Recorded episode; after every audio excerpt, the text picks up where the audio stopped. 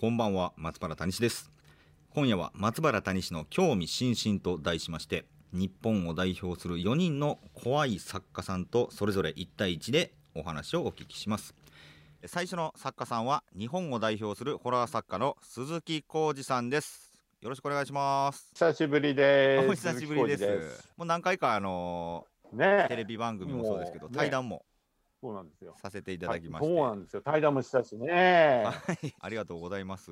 もうそこから面白い話をたくさん聞かせていただきましたんで、せっかくなのはでい、あの茶屋町会談のねリスナーさんたくさん聞いてると思いますし、まあ関西の人たちも、えー鈴木先生の生の声を聞いてもらえたらなと思いまして、はいはいはい。はい、よろしくお願いしたいと思います。はい、よろしくお願いします。はい、鈴木先生とはですね今、えー、ズームを使ってつながっておりますけれども鈴木浩二先生について少しだけ紹介させていただきます。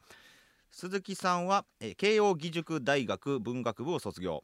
1990年楽園が日本ファンタジーノベル大賞優秀賞を受賞して作家デビューをされます。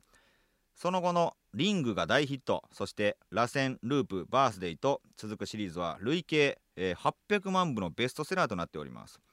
日本だけでなくハリウッドでも映画化された数々の作品を手掛けたホラー界の巨匠でございますということでまあでも先生あれですよねホラーだけじゃなくてもういろんなロマンスだったり純文学だったりホラーは一部、一部。ホラーは一部ですよホラーね一部なんです。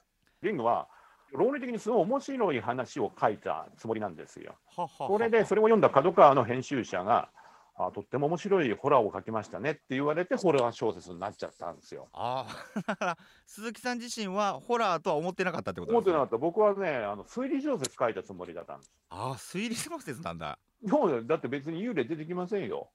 貞子自体は出てこない。非常に論理的な話。なるほどそうなんですねじゃあホラーにね、全く興味ないんですよ。ホラーに興味がないうん。あの、谷志くんのはい住みます芸人、事故物件住みます芸人です、はい。興味持って読んだのはあれだけ。だから良かったんですよ。僕がもしね、ホラー好きだったりすると、はい。このホラー好きの読者とかね、うん。このマニアはい。を対象になっちゃったと思うんですよ。あー。ところが、まあ、ありがたいことに、これだけの広がりを見せてくれたっていうことは、はい。マニアだけにとどまらなかったってことですよね。あー確かにそうですよねうおん、ーそれがね、だから僕の興味っていうのは、全く別のところにあったのが、はい意外と功を奏したんじゃないかなっていうふうに考えてるんですよ。なるほどなるほど最初のリングはそうですね。だから、その後、螺旋ループとなった時に、はいリング、螺旋ループのシリーズっていうのは、ものすごく科学的な話ですよ。ループの話っていうのはもう20 25年ぐらい前に書いたんですけれども、はい。完璧に人工生命、要するに人工知能の話なんですよ。はいはいはいはい。そこのところに繋がっていくわけなんですけれども、はい。あ前もさ、ほら、谷志君、はい。話したでしょ、僕、超常現象とかっていうものを科学的に解釈するのがはい。得意なんだよってことを言ったじゃない。あの話面白かっそたですね。そんな感じなんですよ。まあ、要するに、この超常現象、いろんな現象があると思うんだけれども、その中で、虫の知らせっていうのがあったときにね、はいはい。虫の知らせっていうのは、まあ、例えばうん、この自分の夫が地球の裏側で、はい。亡くなった瞬間、奥さんが夜中にパッと目が覚めて、はい。あ今、うちの夫が死んだ。これ、虫の知らせですよ。虫。の知らせですね。で地球の裏側だと情報がまあ光の速度で伝達されたとしても、まあ、ほんの一瞬で変わってくるわけなんだけれども、この地球の裏側の距離をグイーンって伸ばして、アルファケンタウリ、5光年離れているところのアルタケンタウリで はい。宇宙船の任務中に死んだってことになると、光の速さで情報が伝達されたとしても5年かかってしまうと。そうか光でもところが5年。虫の知らせだと、うん。これが一瞬で伝わったとしたら、これ、アインシュタインの特殊相対論が崩れるっていうことになるわけですよ。どのような情報であっても光を超えることはないんだから。ら、光が最も早いですもんね。そこでこの一瞬、この5光年のところの情報が一瞬で伝わるっていう超科学現象、超自然現象っていうものに、うん。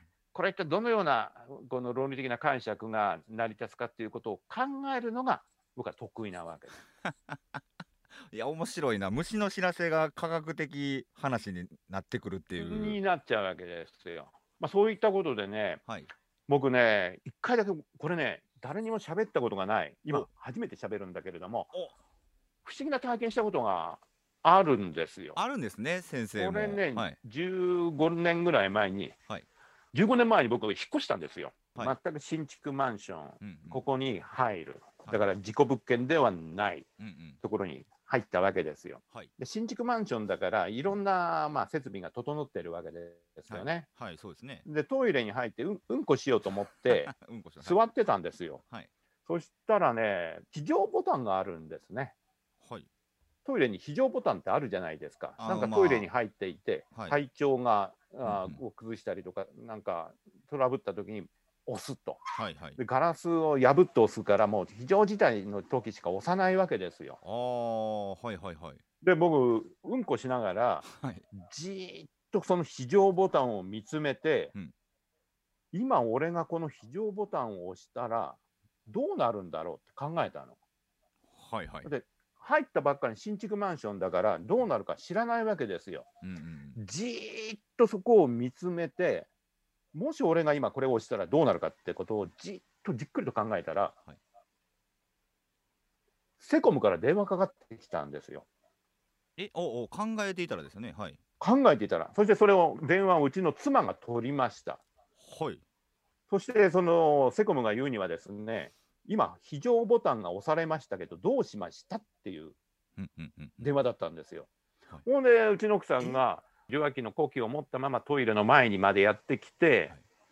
あなた、今、非常ボタン押したでしょってうん。言うんですよ。はいはい。で、押すわけないわけですよ、こんな非常ボタンね、押しちゃったら。うん。どうなるかとは考えたけれども、ガラスを破ってですよ、うん。押すわけないじゃないですか。はいはいだからトイレの内側から何も押してないよって言って、うん言ったら、まあ、うちの奥さんがセコムに何とも異常ありませんって言った。じゃあ、なったこの非常ボタンのあれを警報解除しますねと言って、はいセコムはそのようにしたわけですよ。はほんで僕はまあトイレから出るとうちの奥さんがあなたやっぱりいたずらして押したでしょって言うから、押してなんかいない。ただ俺は非常ボタンをじーっと見て、これを押したらどのような反応が来るのかを頭の中で考えたっていうの。はいはいそしたら作動しちゃった。はいこれえー一種の念力っていうやつですよい。やすごいなこれもう僕不思議でしょうがない。どうして起こったんだろう。だってね、谷志君考えてみて僕がそんなこと、そんないたずらする人間のように見える？いやあのいろいろお話を伺ってる上では可能性はなきにしもあらずかなとは思うんですけど そんな人間じゃないよ バカなことするわけないじゃん。まあねわざわざねおその、うんガラスを突き破ってまで押すなんてリスないよ、そんな。そんなめんどくさいことしない。クそうなったらどうなるだろうって考えた時に考えただけ。発動しちゃったってことですよね、そうそうそうそう。だからね、リングの中でも、はいはい要するに念というものがエネルギーを持つという言葉が書いてあるわけですよ。はい貞子の呪いって言われてるけれども、その貞子は何をやったかっていうと、ビデオテープに変な映像を連写したわけですよ、念の力で。はいはいでそれはどのようなメカニズムかっていうことも、もうリングを書いてるときは書ききれなかったんだけれども、うんうん螺旋とかループでそれをちゃんと科学的に説明してるんですよ。はははは連射のメカニズムですね そうなの、そうなの。僕はそういうのが大好きなんですよ。あの貞子のモデルになった方もその、超能力そうそうそうそうのね超能力のあの被験者にされていたわけですね。はいはいはい。三船千鶴子さんっていうんです。はいはい。念写の実験もしました。うん、はい念写、それから予知えー投資とかね、うん。うん、そういうのいったこの超自然現象のお被験者にされました、ね。はいはいはい。やっぱり先生もうん、そういう念力念写的なものはやっぱり興味があるわけですか？そっちはこれはやっぱり物理的にありますね、やっぱりうん物理的に。物理的うんにこれはが起きてますもんね何かがそう。これはね、えーっと、やっぱり今のそその先端科学で、すべてのこのいろんな現象っていうものが解明できているかって言ったら、全くそんなことはないわけですよ。はいはい、まあ、要するに、科学が進めば進むほどわからないことが増えてきた感じなの、逆に。はいはいこれ、昔の方が、例えば1800年代の終わりには、はい。今の物理の理論で、すべてのことが説明がつくとみんな思い込んでたんです。うん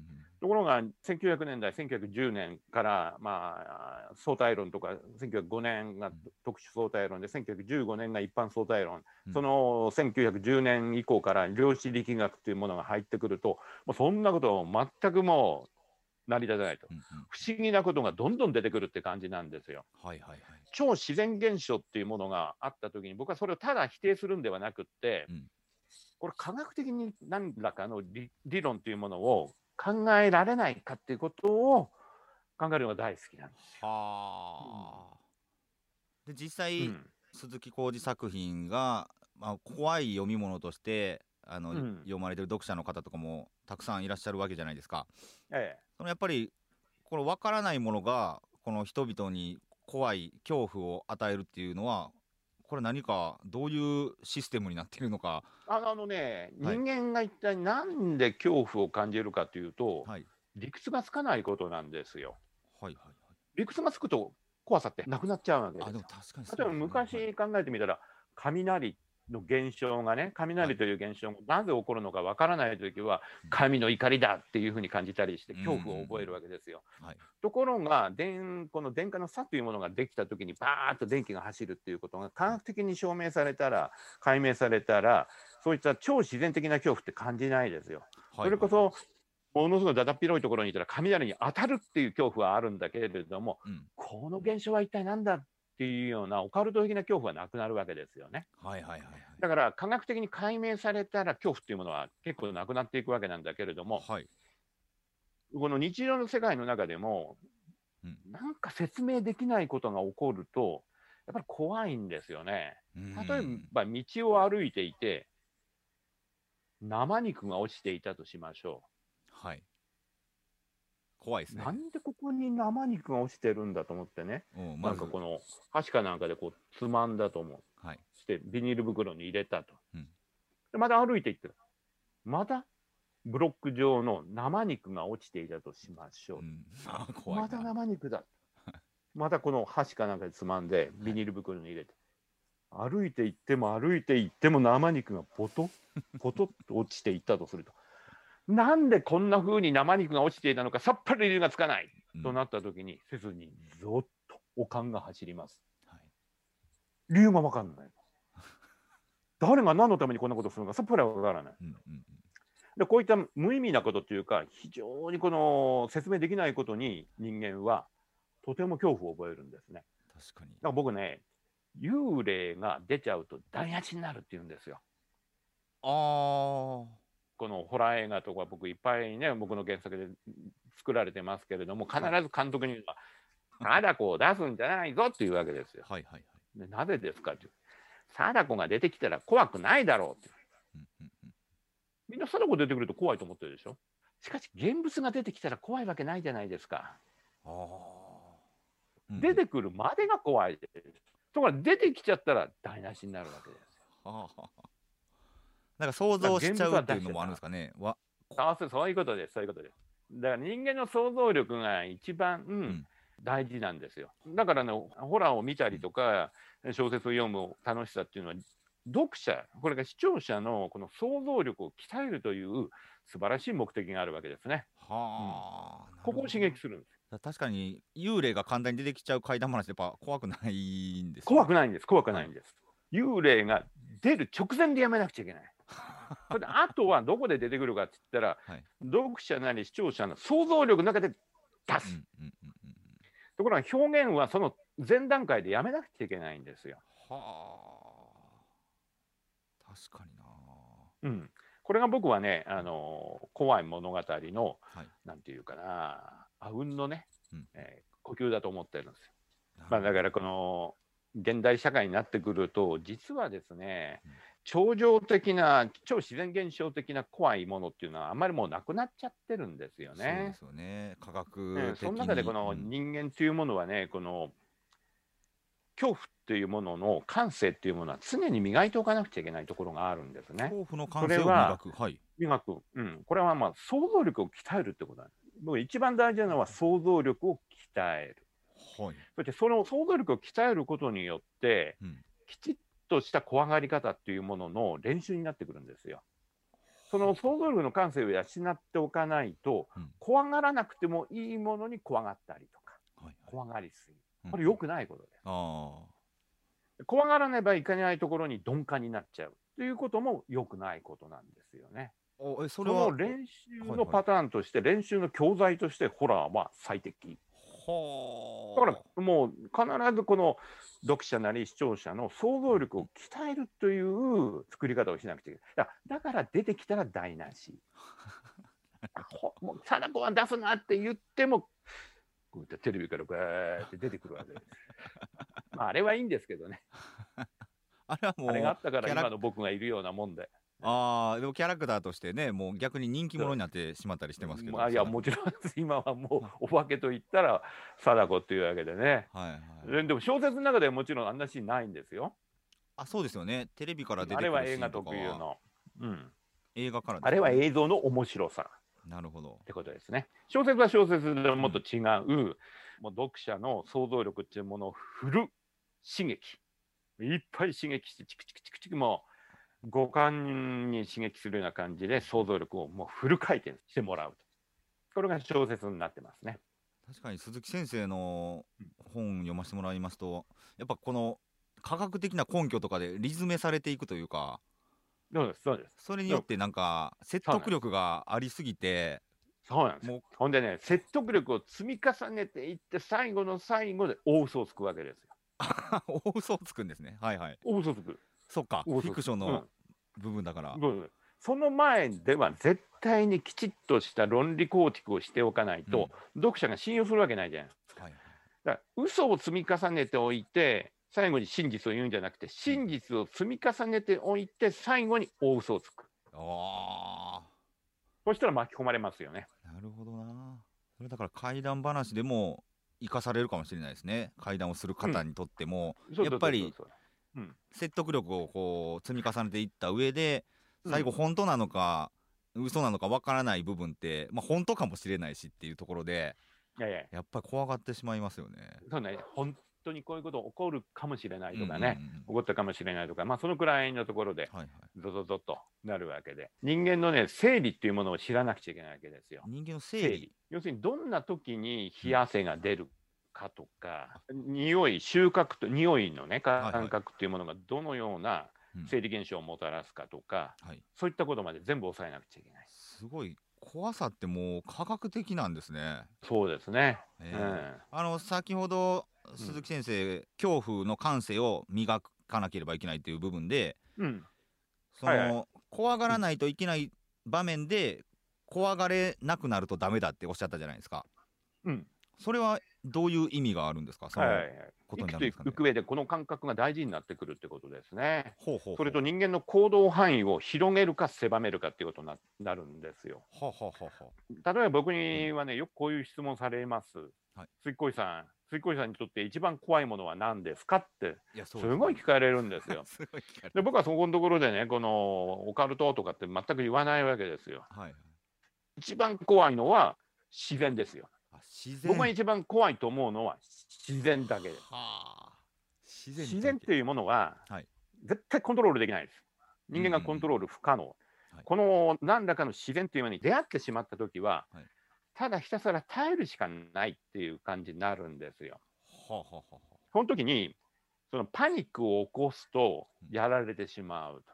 それでなるべくうん過酷な自然と対面したとしても自分のパニックっていうものをなるべく冷静になるようにって抑えていく。これは普段から恐怖というものをある程度うん味わっていないと、こういった心のお持ち方っていうものができなくなるんですね。精神の持ち方はコントロールしなくちゃいけないはいはいいけない。それでないと生存が危うくなるから。うんうんうんおそらくいろんな動物はこのようなことをやってるんじゃないかなと思うんですよ。だからネズミにしてもやっぱり恐怖っていうものに対する反応はすごい強いですよね。あネズミですか？何でもそうですよ。はいはいもうちょっと危ないことがあるとちちちょろちょろちょろちょろちょろっと逃げ回ったりとか。逃げ足早い危ですよね険を、うん、うん危険を察知して逃げ惑うわけですよ。はいはいはいだから非常に動物にとって現象的なことかなと思うんですけれどもね。とにかく自然というものはコントロールできないから、うん今、海がないでいたとしても、うん大海原というかね、外洋に出てしまったら、明日天気がどのように変わるかっていうのは、基本的にわからないんですよ。もちろんはい天気予報を見るけれども、うんそれはもう何が起こるかわからない。うんその時にも冷静に対処しなくちゃいけない。はいでないと命が危なくなる。はいだから普段から自分の恐怖心というものをどのようにきちっと抑えるか、パニックに陥るってことをなくすかっていうことを常に考えてるんですね。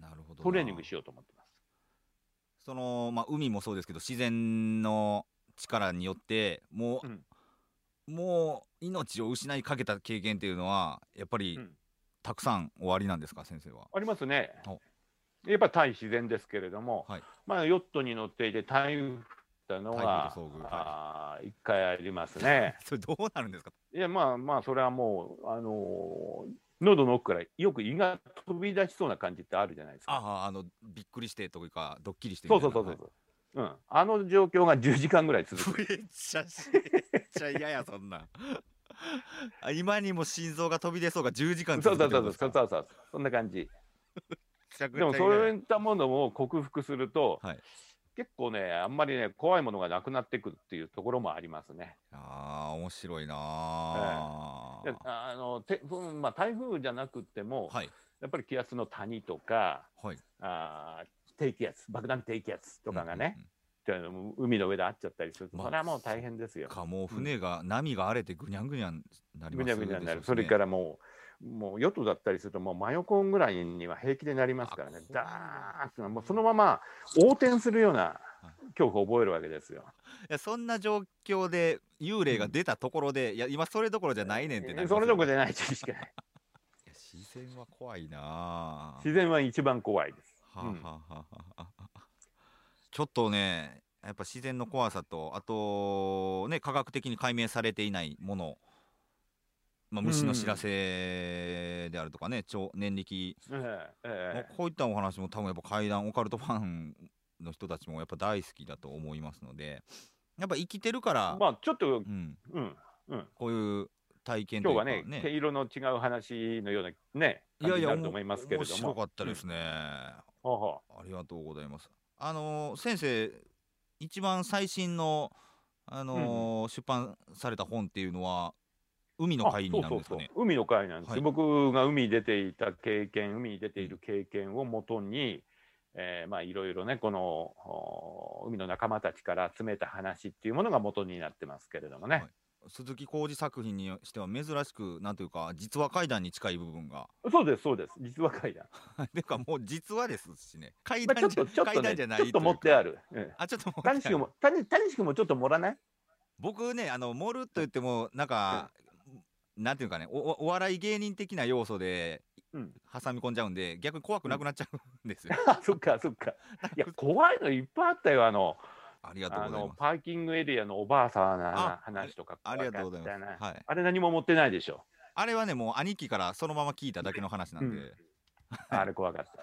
ありがとうございますいやでも海の会もすごい嫌な話が多くてそうですね。舞台の海自体が非常に怖い場所だから、やっぱり怖い話っていうのはいっぱい持ってるし、それなりにうん。海に出る人間っていうのは、いろんなジンクスを信じたりとか、超自然現象っていうものに、イフの念っていうものを忘れてないんですよね。そうですね、なんかもう救いようのない怖さがあるなといううん。